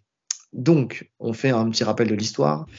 Euh, L'USADA et l'UFC sont en partenariat depuis 8 ans maintenant. En janvier 2024, euh, ils devaient soit renouveler ou non le contrat pour justement le contrat de, de partenariat. Excusez-moi si vous entendez un enfant pleurer derrière. C'est mon fils qui, une nouvelle fois, s'est réveillé, comme d'habitude. si on sent pas de le ma dés- on sent le désespoir. ah, mais on sent les nuits courtes surtout. Euh, je- il se réveille deux à trois fois par nuit. C'est ça. Bon bref, je vais pas raconter ma vie, même si je la raconte toujours. Euh, donc euh, janvier 2024, euh, le contrat avec l'UFC se termine et, et donc on apprend là que c'est acté qu'il ne sera pas renouvelé. Alors on sait très bien, ça a été dit que c'était aussi en rapport avec avec euh, justement euh, Conor. McGregor et euh, le fait qu'il ne voulait pas que pendant six mois il soit bloqué par euh, par les tests les tests USADA. Et on a appris donc le, le successeur de, euh, de l'USADA, qui sera le Drug Free Sport International. J'ai pris mon meilleur accent. Qui s'occupe déjà en fait en partie de la NFL, de la NBA, de, de la NHL. Et Ouais. donc voilà. Hunter Campbell, Ça reste une grosse structure. hein. Ça reste une grosse structure. Maintenant, euh, est-ce que c'est aussi fiable? Je ne connais pas. hein. Donc, s'il y a des gens qui connaissent, ils peuvent nous renseigner. Parce que je me dis quand même, euh, NFL, tout ça, il y a quand même énormément de chargés. Ouais. C'est la vérité. Bien sûr. J'ai discuté aussi avec des, des, des mecs, parce que moi je suis pas le basket, mais qui me disaient que c'est un sport où il y a énormément de dopage aussi sur la NBA, etc. Donc je me dis, est-ce que c'est aussi, parce que l'USADA, on sait que c'est, en termes de rigueur, tu vois, c'est, ils font les choses à fond. Oui. Euh, ça, je sais pas du tout ce que ça vaut. Je sais pas. En tout cas, Hunter Campbell euh, qui, euh, qui euh, disait que justement l'USADA c'était c'était la Rolls, hein, mais que surtout qu'il y a huit ans, en fait, il n'avait pas d'autre choix que de travailler avec eux. Visiblement, le choix était beaucoup plus restreint. Ils ont fait un travail extraordinaire ensemble, mais que là, bon, comme ça se termine, euh, il y a un statu quo qui aura jusqu'à la fin de l'année, euh, jusqu'au changement de programme qui aura à partir de janvier.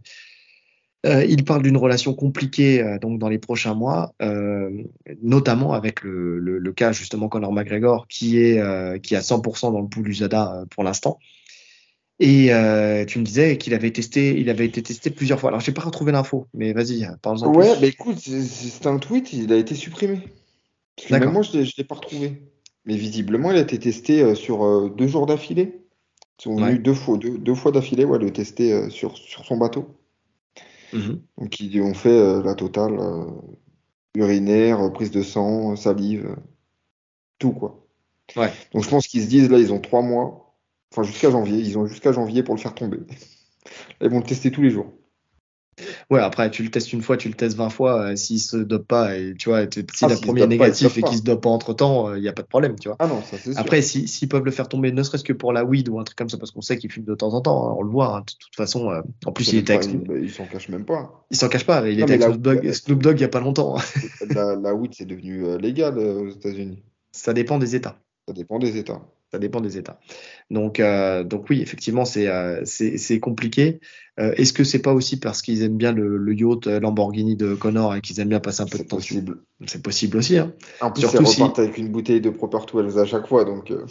C'est ce que j'allais te dire. Donc, tu sais, c'est c'est plutôt il y a, y a, pire hein, comme comme personne à les tester. Donc donc voilà. Mais non non, mais c'est c'est pas mal. Mais en tout cas, en tout cas, voilà, on, va, on verra ce que ça donnera. On verra s'il y a des changements euh, de physique. De physique. Mais de toute façon, ça sera un indicateur. Hein. Ah, de toute façon, Donc, on l'avait euh... vu. Hein. Euh, on a vu quand l'USADA est arrivé la différence de physique. On l'a vu chez les combattants, beaucoup chez les Brésiliens. Mm. Enfin, chez tout le monde, mais particulièrement chez les Brésiliens, les Victor Belfort, les. En fait, on les a vus chuter, quoi. Les Shogun, les trucs comme ça. Ça, ça a dégringolé. Bon, en fait, quand ils ont arrêté la TRT. Ouais. Déjà, il y a eu ça. Mais c'est vrai qu'avec l'USADA, on a vu un gros changement. Donc, on verra. On verra.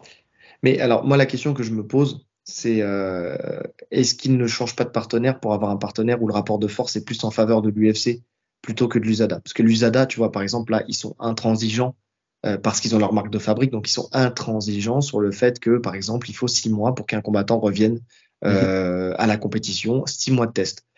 Dans le rapport de force, on sent qu'il y a une égalité. Est-ce que là, justement, avec euh, ce nouvel intervenant, c'est pas parce qu'ils savent et ils sentent que, euh, que justement, ils auront plus de, plus de poids, tu vois, vis-à-vis de, de, de, ce, de cet interlocuteur-là?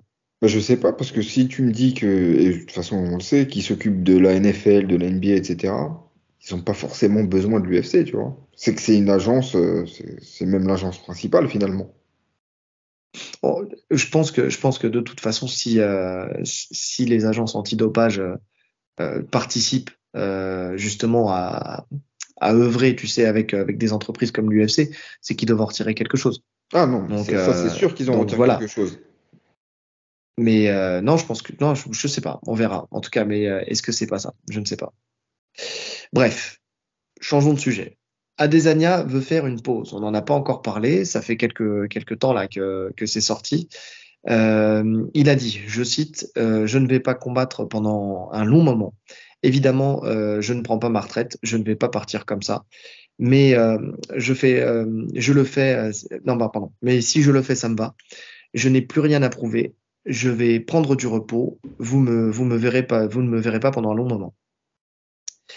Est-ce que c'est une bonne chose? Est-ce que c'est une mauvaise chose? Est-ce que c'était nécessaire? On sait que euh, Israël Adesanya fait partie des combattants qui a eu la plus grosse fréquence de combats, euh, notamment pour d'autant plus pour quelqu'un qui avait une ceinture. Euh, une pause, c'est pas déconnant pour se remettre les, les, idées en place? Non. Après, il y a une sortie de Chelsonen. Je sais pas si tu l'as vu. Bah, j'allais en parler. En fait, j'allais parler des différentes sorties de, de chacun. Mais vas-y. Ouais, bah vas-y, vas-y. Je te laisse si tu si as noté ce qu'il a dit. Moi, je vais en parler brièvement alors, j'ai euh, dans les sorties, je vais la reprendre dans l'ordre. En fait, il y a, y, a, John Jones d'ailleurs qui euh, d'abord qui, qui, montre son soutien et qui, qui fait un parallèle avec euh, sa pause de trois ans et qui dit qu'il a été, qu'elle a été très choses, bénéfique. Ouais, ouais, c'est la ça. meilleure des choses qu'il ait faites. Ouais, la, la, la phrase que j'ai notée, que je peux citer, c'est mettez toujours vous en premier, tu vois. Donc c'est vraiment ça. Lui, il, il, loue le fait que qu'il faut d'abord prendre soin de soi pour être justement mm -hmm. performant derrière. McGregor aussi euh, a apporté son soutien euh, avec un tweet qui, pour moi, n'a ni queue ni tête parce qu'il profite de ce tweet pour dire voilà comme quoi il le soutient, mais que s'il fait quelques rounds en boxe dans un ring et derrière il va reprendre sa ceinture facilement. Bon, ça montre si c'est ça, la cohérence dans ses, enfin, tu sais, de faire des rounds en boxe dans un ring pour battre facilement euh, quelqu'un en MMA, tu comprends pourquoi sa carrière euh, part en, live complet, parce que c'est ce qu'il a fait pendant, pendant ah, des années. Pas chercher ça, marche à comprendre plus. Euh, tweets. Et, et surtout derrière, en plus, il en profite pour pour mettre un, un tacle à, à, Volkanovski, et Volkanovski ne pourrait pas tenir Monceau à crachat. Donc on sait qu'ils sont dans cette, ce délire de qui est le meilleur poids plume, tu sais, de tous les temps. Enfin bon, bref, alors que lui, il est plus poids plume depuis, on sait même plus depuis quand. Euh, bon, en fait, il veut tellement tacler tout le monde que, que ces, ces tweets n'ont, aucun sens. Bref, en tout cas, il apporte son soutien à, à Adesanya. Et Scholzonen, lui, lui dit de, de réfléchir. En fait, que, que qu'une pause, euh, en fait, c'est pas, c'est, on dit toujours que, euh, pas déjà, il commence à dire que les comebacks sont très compliqués pour euh, les sportifs, quelle que soit la discipline, et euh, que c'est rare euh, d'avoir un retour significatif dans, dans, les disciplines, mais que c'est de se mentir que, que c'est pour du repos ou que c'est pour des problèmes de physique ou quoi que ce soit. Donc, il dit que le vrai problème, et il faut se l'avouer, c'est un problème mental et motivationnel, et que quoi qu'il arrive et quoi qu'il choisisse, de toute façon, il le soutiendra, quoi qu'il fasse pour la suite de sa carrière. J'aime bien, moi, les sorties de Chelsea tu sens que c'est un mec qui a pris beaucoup de recul sur, euh, sur sa carrière et tout, et euh, en général, il est assez, euh, c'est assez précis quand il parle, tu vois, j'aime beaucoup. Et je suis assez d'accord avec lui. Je pense que revenir, c'est pas donné à tout le monde après une pause. Et, et quand tu t'arrêtes comme ça, c'est vraiment une question de motivation. Il est plus motivé, c'est sûr qu'il est plus motivé. Maintenant, la flamme, est-ce qu'elle va revenir? Est-ce qu'elle va. Ça, tu t'en sais rien en fait faire une pause, ça peut. Bah après, comme il a dit, hein, il peut peut-être qu'il partira en retraite. Enfin, il a dit qu'il partira pas comme ça, mais bon, au final, tu sais, tu t'arrêtes un an. Il ferme pas la porte. Hein. Ouais, il ferme pas la porte. Alors oui, après, ouais, la, motivation, elle peut revenir vite, hein, parce que ça se trouve, il dit qu'il va, on va pas le voir pendant longtemps, et puis finalement, pendant longtemps, c'est un an, un an et demi, tu vois, ce qui est pas déconnant pour un combattant, tu vois. En parce que pour lui, c'est pendant longtemps, un an, un an et demi, quand tu vois la fréquence de ses combats. Sais, il faut, il faut pas confondre le, le manque parce que je pense que le manque, tu l'as quasiment toute ta vie pour un compétiteur. Je pense que mm. même maintenant, Georges Saint-Pierre, il a le manque, tu vois. Sur un coup de tête, il se dit, euh, putain, euh, j'aimerais bien y retourner, tu vois. Mais il y a le manque et il y a la motivation qui va avec de faire un camp, etc. C'est pas la même chose. Non, je suis d'accord. Je suis d'accord. Après, là, tu sais, il a eu tellement de fréquences. Il a perdu sa ceinture deux fois. Euh, tu vois, c'est des choses. En peu de temps. C'est ça. Et, des fois, tu as la tête dans le guidon et tu prends pas conscience que c'est parce que tu as la tête dans le guidon que euh, tu vois, tu, tu fais comme un burn-out, entre guillemets, tu vois, que tu, tu peux plus, tu es, gavé, tu vois.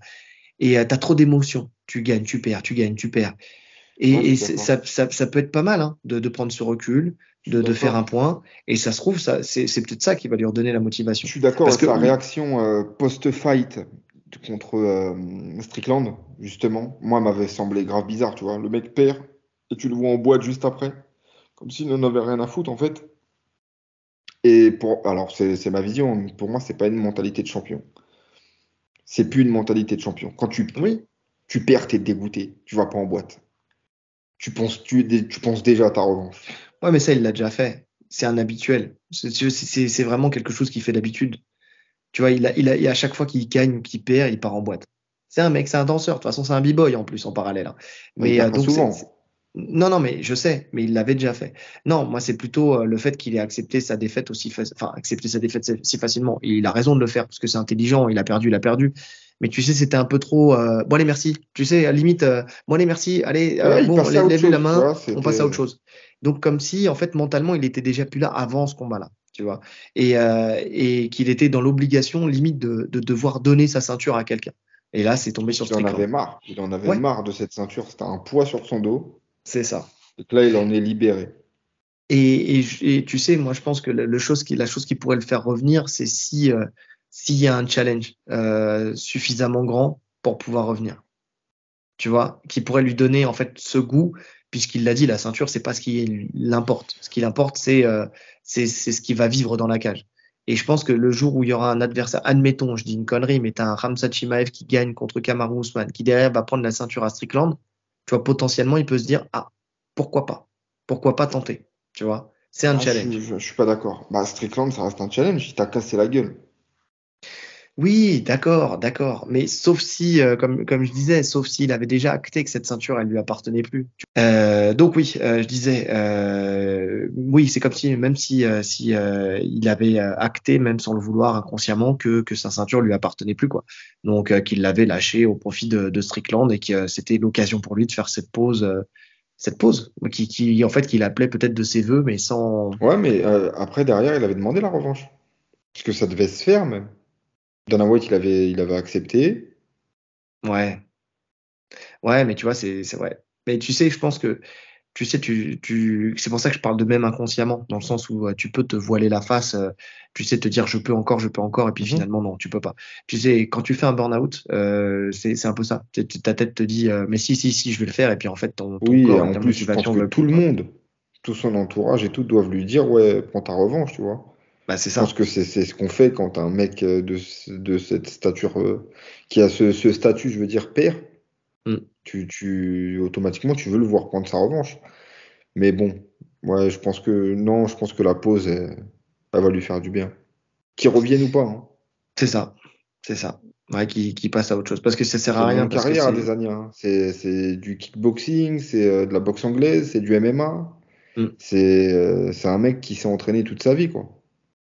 Ouais, et puis si derrière il revient pour que sa, sa legacy soit entachée par euh, trop de défaites et trop de défaites de ce type-là, euh, pff, ouais, non, ça, surtout se faire, se, se faire battre en boxe, tu vois, encore, ce serait Mhm. encore sur la lutte où t'avais, euh, t'avais ce truc où euh, potentiellement un lutteur pouvait le battre parce que, parce que, euh, bah, parce que il a construit sa carrière sur, euh, sur son kickboxing, tu vois, même s'il a une très bonne défense de lutte. Mais, euh, mais bon, c'est, voilà, c'était, euh, voilà, je préfère le voir partir comme ça, même si c'est sur une défaite tu vois, plutôt que. Ou peut-être un combat contre Jack Paul. Je suis, je suis pas pas. sûr que Jake Paul accepte. Non, là, pour le coup, je pense pas non plus. Ou dans 10 ans. Bref. En tout cas, quoi qu'il arrive, euh, on aurait été content de le voir dans cette cage. Et, euh, et on, bah, si on le revoit, bon, on espère que ça sera pour le meilleur, quoi, que ça sera pour, euh, pour vraiment un combat euh, en pleine possession de son mental et de sa motivation. Quoi. Ouais. Donc, euh, donc voilà. Prochain sujet, on va rentrer un petit peu dans, le, côté franco-français du, podcast pour aujourd'hui, euh, avec euh, tout d'abord la signature d'Oumarcy à l'UFC. Donc, c'est encore un nouveau membre de la, de Bulgarian Top Team qui signe à l'UFC. Euh, on sait qu'il y a eu la rupture il n'y a pas longtemps avec le KSW, avec lequel il, il- dans lequel, dans l'organisation dans laquelle il combattait, euh, qui venait d'avoir lieu. Euh, et là, donc très rapidement, on a su qu'il signait à l'UFC. Normalement, il devrait combattre dans la catégorie des lourds légers. Pour rappel, il est à 9-0 C'est en sûr, carrière. Oui, oui, mais tu sais très bien que des fois, l'UFC, s'il a besoin de toi, regarde, on voit Benoît Saint-Denis, son premier combat, c'est pas fait dans sa catégorie, tu vois. Donc euh, voilà, mais sa catégorie, en tout cas, à lui, c'est les lourds légers. Non, mais surtout Euh, que cette caté, elle est vide. Donc, ils, ont, ils ont besoin de la remplir. Donc, euh, donc ils tombent à pic.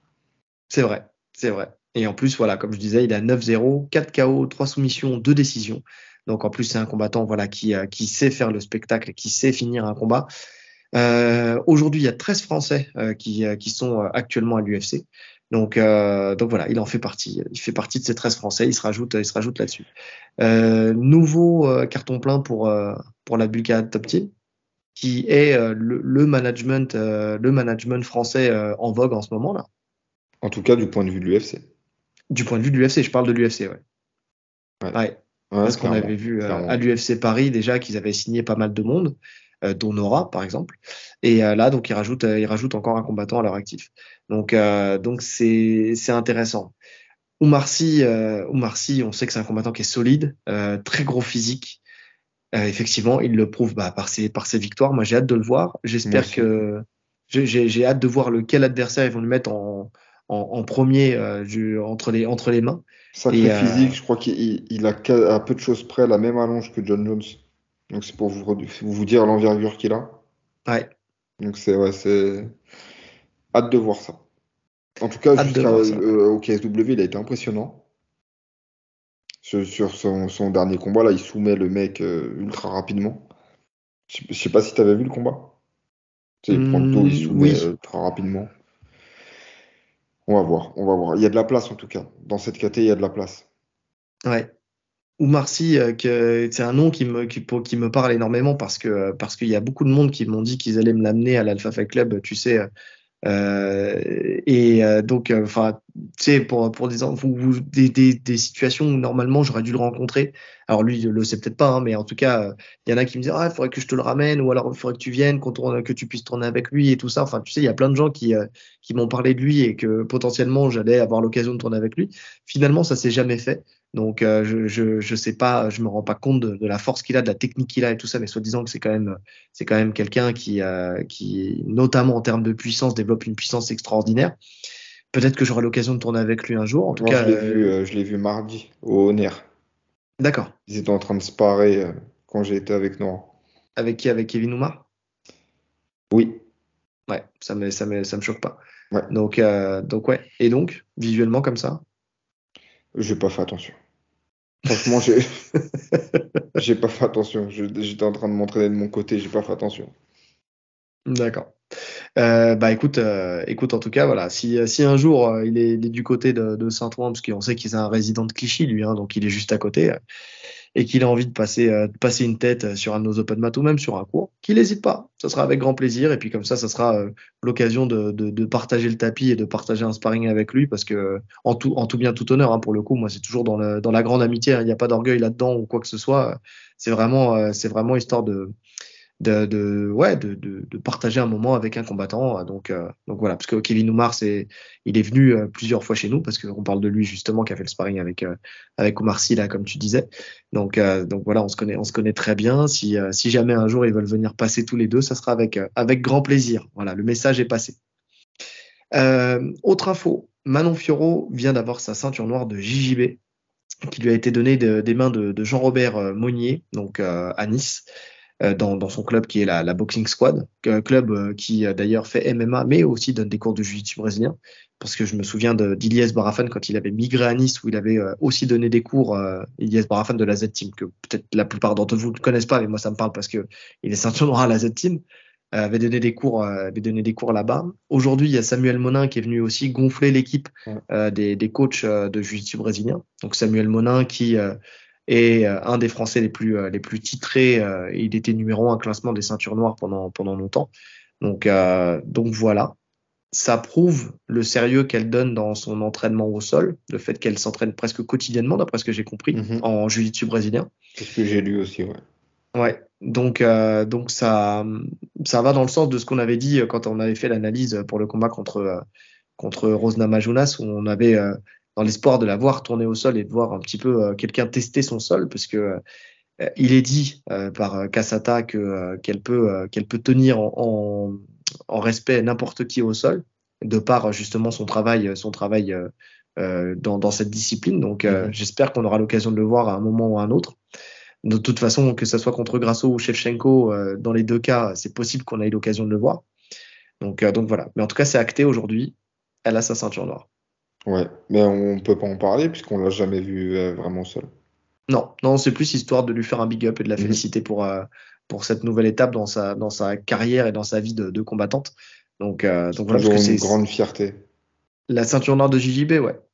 Pour le coup, euh, moi j'ai plusieurs ceintures noires et c'est celle qui m'a donné le plus de fierté parce que c'est celle que j'ai eu le plus de mal à obtenir euh, de par le, la, la, la, la dureté de ce, ce sport et du, du, du par, de par le fait que les ceintures ne soient, enfin ça dépend toujours des clubs, mais ne soient pas données comme les tic-tac, tu vois, et que, euh, que vraiment quand tu as une ceinture, c'est que tu la mérites, euh, c'est que tu la mérites amplement. Donc, euh, donc je, je sais quelle fierté c'est. On a vu récemment euh, Conor McGregor, la fierté qu'il a eu de recevoir la sienne Mhm. aussi, où il a passé euh, la nuit avec. donc, euh, donc voilà, donc, euh, donc voilà, on sait c'est, c'est, c'est l'occasion de marquer le coup et de, et de parler de, de parler de Manon Furo, en plus de faire un big up à, à une combattante française et, euh, et donc, euh, donc voilà, c'est cool. C'est Ouais. cool. Félicitations. Félicitations à elle. Euh, autre, euh, autre, autre sujet et dernier sujet pour le, pour le coup, parce qu'on n'a toujours pas de questions d'ailleurs, mais c'est parce qu'on oublie aussi de vous dire que, que vous pouvez nous poser des questions. hein. Donc n'hésitez pas, ça fait un moment qu'on n'en a pas eu. Quoique si, on en a, on en a répondu à une, mais dans Sur le le- sujet. sur le Ouais, visa. sur le sujet, sur le visa, c'est vrai. Mais n'hésitez pas à nous poser vos questions chaque semaine, on se fera un plaisir d'y répondre. Dernier sujet, et là ça fait écho avec ce que je disais tout à l'heure de, de RMC. Euh, Alexander Volkanovski qui s'est fait interviewer par, euh, par RMC euh, donc là cette semaine et on lui a présenté une vidéo ou en tout cas on lui a montré une photo de Saladin Parnas en lui disant qu'il allait faire la, la, triple ceinture justement de, du KSW et ils ont posé la question de, de ce, que, ce, ce, que pensait en fait Volkanovski de Saladin Parnas qui par chance pour lui a vu son dernier combat, parce que sinon euh, il n'aurait pas su quoi répondre, parce qu'on ne sait pas s'il suit. C'est pas parce que tu es combattant MMA et par extension combattant de l'UFC que tu suis euh, toutes les organisations et toutes les personnes de ta catégorie dans euh, toutes les organisations. Je, pense, je pense qu'il y en a même très peu qui suivent, qui suivent ce qui se passe ailleurs en vrai. À part quand c'est un tes partenaires d'entraînement. Mais en plus, c'est ce que je constate, hein, les, les, les combattants suivent très peu le MMA en règle générale. Mais parce qu'ils sont déjà saturés à s'entraîner bah toute la journée et tous les jours. Toute la journée, c'est pas pour rentrer et te remettre là-dedans en fait. C'est ça.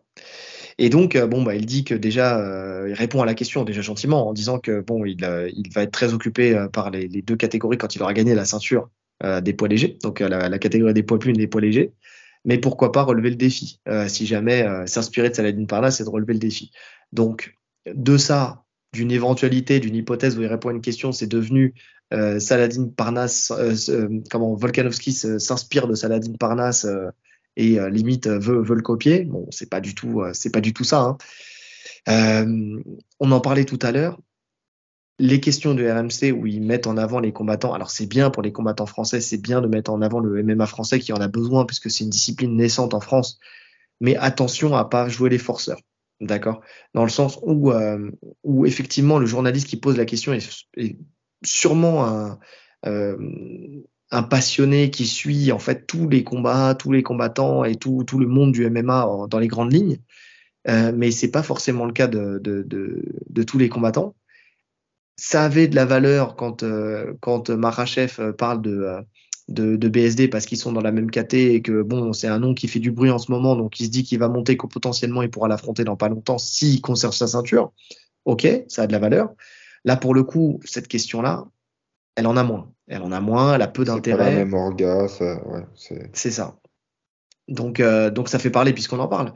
Mais c'est plus, euh, c'est plus attention, euh, attention à ne pas croire que toutes les, tous les, les, les, intervenants et les protagonistes du MMA sont tous des passionnés, des, des encyclopédies du MMA. tu sais, ça me fait penser, on parlait de Samuel Monin il y a deux minutes, quand il faisait son podcast avec, alors comment il s'appelait? Déjà le podcast et puis la personne qui, euh, qui faisait le podcast avec. Je, je, vois sa tête. Fight quelque chose. Euh, ouais. J'ai plus le nom exact en tête. J'ai plus le nom exact. Ça fait, ça fait longtemps qu'ils n'ont pas fait d'épisode. Mais effectivement, ils faisaient un podcast tous les deux. Euh, podcast qui était très bien. Euh, d'ailleurs, là-dessus, il y avait, y avait pas de souci. Mais le, le co-animateur avec Samuel Monin, c'était quelqu'un qui était extrêmement passionné et qui suivait tout tous les combats, qui connaissait tous les combattants et tout ça, et qui avait tendance en fait à poser euh, des questions aux intervenants, mais même des gens qui n'étaient pas forcément du, du, MMA pur, et en lui disant voilà il y a tel combattant qui va affronter tel combattant, qu'est-ce que tu en penses et tout ça. Et souvent on voyait dans le regard des gens, tu sais un peu de, tu sais un moment de doute euh, dans le sens où ils étaient un peu désespérés de ne pas savoir répondre et de passer pour, euh, pour des cons, en fait, tout simplement. Parce que, en fait, tu te rends pas compte et c'est pas fait volontairement. C'est ça le truc. C'est que même là, pour le coup, c'est pas fait volontairement. Mais tu peux passer pour un con si t'es pas capable de répondre à cette question parce qu'on te l'a posé et qui est une question piège parce que t'as pas forcément euh, une vue et une connaissance sur tout le monde. Même ce qui fait qu'en fait le, le, combattant ou la, la, personne va répondre une, une réponse bateau qui, hmm. qui n'apporte rien en fait.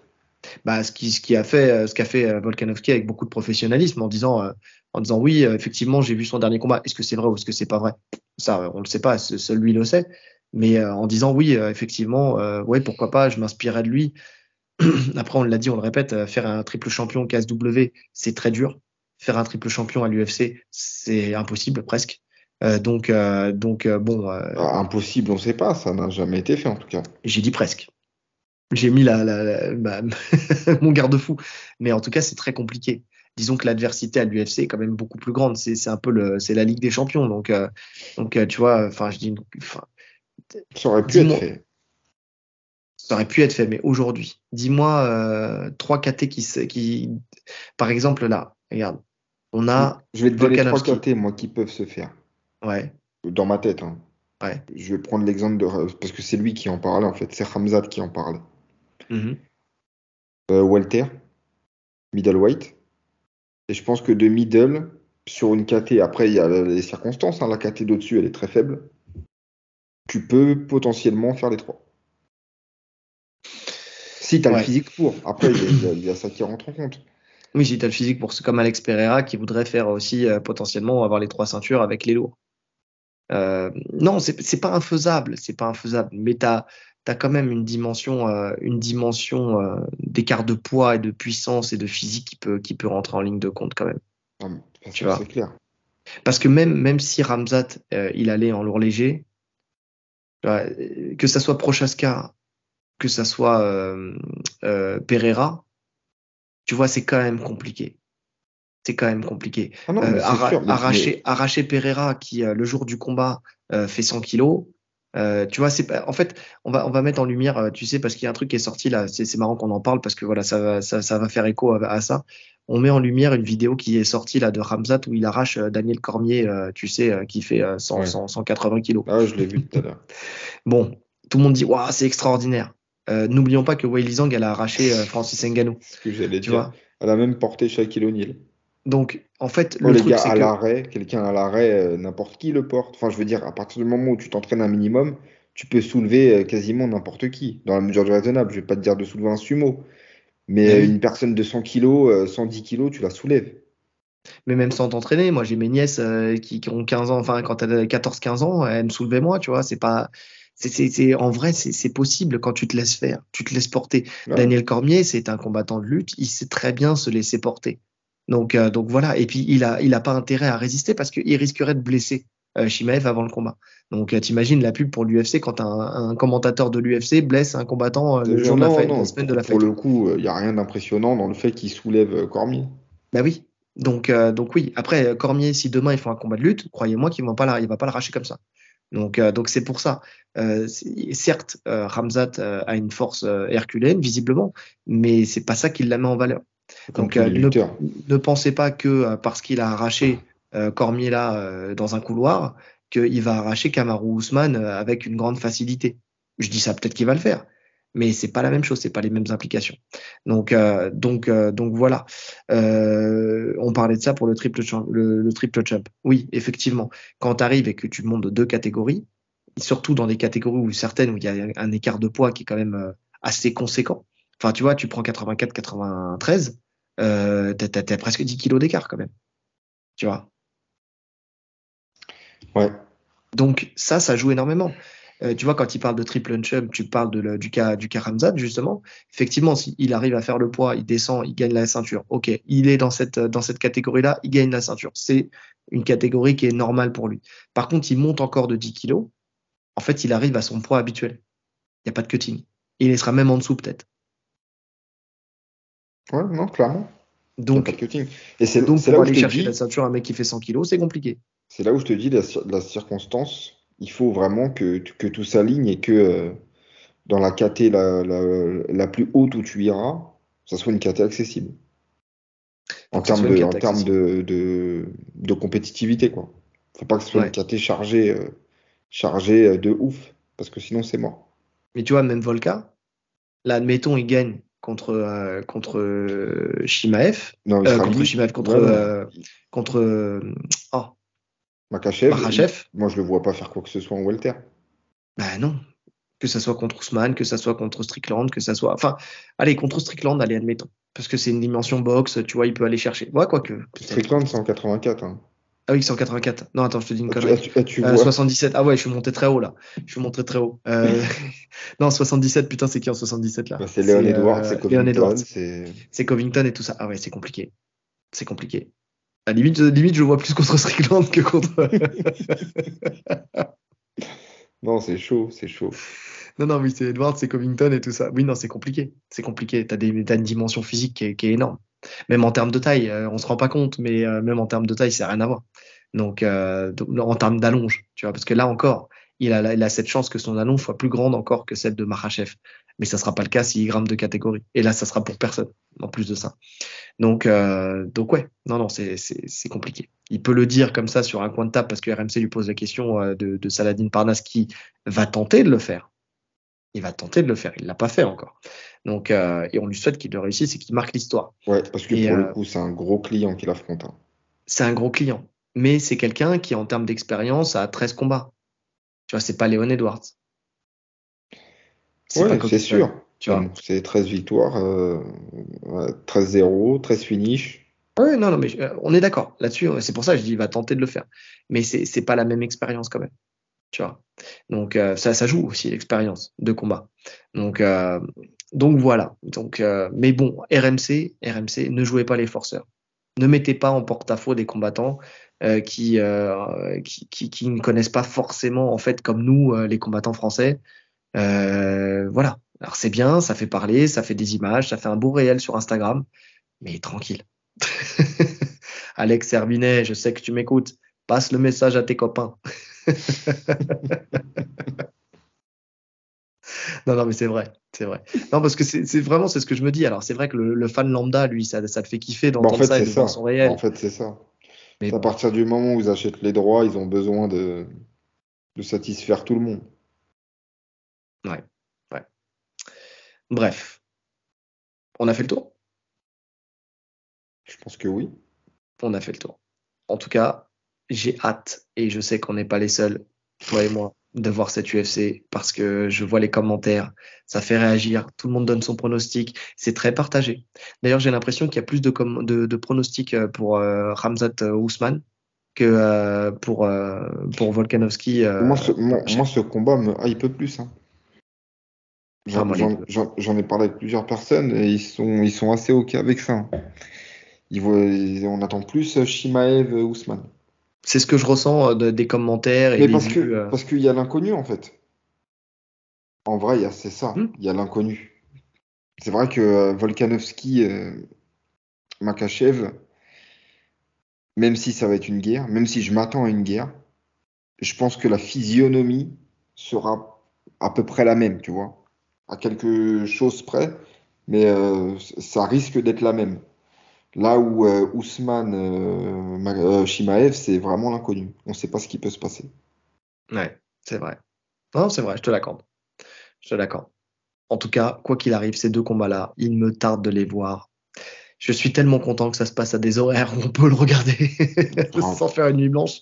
Mais en tout cas, ouais. Euh, donc, euh, en tout cas, le prochain podcast, ça sera le débrief de, de, de cette UFC, donc euh, qu'on fera avec avec grand plaisir, en espérant, bah, on verra si la team Rolly ou si la team Jarod a raison, puisqu'on avait des, des pronostics complètement différents là-dessus. Sur les deux combats. Ouais, moi je vous le dis honnêtement, après la conférence de presse, j'espère que la team Jarod a raison. Parce que l'arrogance, ça va cinq minutes. L'arrogance d'un côté et puis le, les excuses de l'autre, ouais, ça va cinq minutes. Il faut que, que les gens remettent les choses en place. Donc, euh... euh moi, bah, moi j'espère que je confirme mes pronos. Oh, mais toi, c'est juste par orgueil de confirmer tes pronos. Exactement. Ouais, bah, c'est tout. voilà, voilà, l'orgueil. Bah, le classement pound for pound. Tu vois, c'est voilà, on y est Numéro 1. Numéro 1. Numéro 1. Bref, en tout cas, likez, commentez, partagez, mettez les 5 étoiles sur toutes les plateformes de podcast, cliquez sur la cloche de notification pour ne rien rater, donnez-nous de la force euh, si vous en avez envie tout on simplement. en tout cas, si vous appréciez, on a passé les 800 abonnés. et ça, voilà là. On se, on, se, on se gratifie. 806, c'était, c'est une voiture que j'ai eue dans mon passé, enfin que mon père a eue. tu sais, 1033, 806, tout le monde connaît cette pub. 1033, 806. Moi, je connais pas, moi. C'est pas vrai, la pub sur le 806, tu mais toi, t'es jeune aussi. C'était euh, un gamin qui allait chez le médecin et donc euh, le médecin lui disait 1033. C'est pas, c'est le truc du médecin, tu vois. Et il disait 806, 1033, 806. Et en fait, il était tellement content d'avoir cette voiture, que son père a cette voiture, tu vois, qu'il avait, il avait ce, que ce chiffre en tête. en vrai, là, c'est, bon, bref, ça reste un monospace, quoi. Euh, euh... Qu'est-ce que je voulais dire? Donc, euh, donc oui, on a passé la barre de 800. Euh, pour vous, ça ne veut rien dire, mais pour nous, ça veut dire beaucoup parce que on galère à les avoir, à ses abonnés, donc n'hésitez pas. merci à tous. Il nous reste plus qu'à vous souhaiter une bonne journée ou une bonne soirée en fonction de l'heure à laquelle vous nous écoutez. Allez, salut. Salut.